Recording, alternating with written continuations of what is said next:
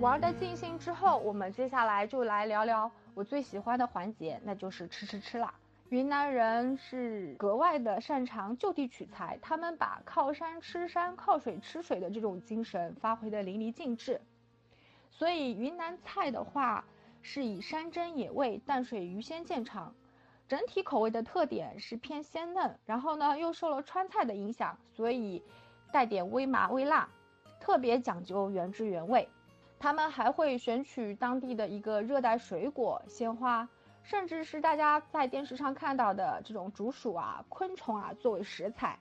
再加上呢，各地和各民族又有自己特殊的一个烹调的手法，所以我们总能在当地获得一个比较新奇的舌尖体验。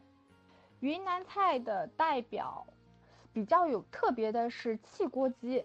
汽锅鸡它采用的器材呢是。也是来自于云南本土的，就是在建水县生产的一种比较特殊的一个工具，叫做汽锅。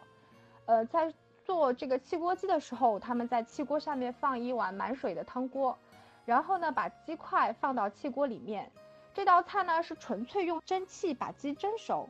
所以这道菜的汤汁呢也是蒸汽凝结而成的，极大的保持了鸡肉的鲜嫩、原汁原味，鸡汤也是比较清鲜的。后来，人们又在汽锅鸡中加入了云南特色的一个药材，比如说山三七、虫草、天麻等等，又让鸡汤增加了营养保健、滋补强身的功效。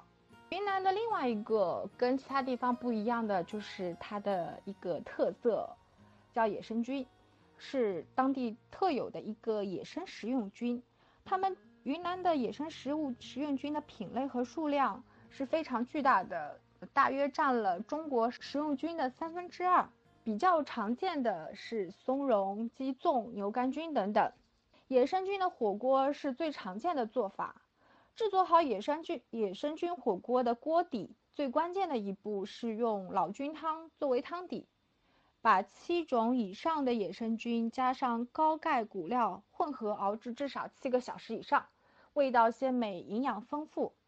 每年的七八月是云南的雨季，大量新鲜的野生菌会在这个时候呢大量的上市，所以喜欢吃菌菇的朋友可以选择这个时候前往云南去品尝野生菌烹调的火候和时间呢是非常讲究的，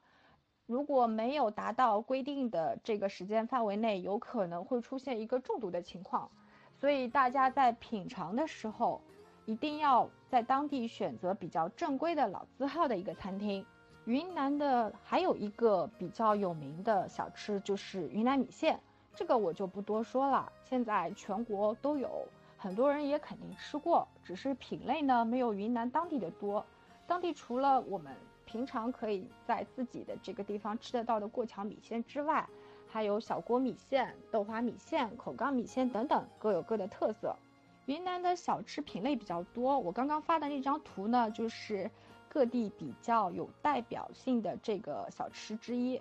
然后可以看到说有这个建水的烧豆腐、宣威的火腿、版纳的包烧，还有大理的烤乳扇、腾冲的大救驾等等，这些就留给大家有时间一定去到云南去慢慢的品尝。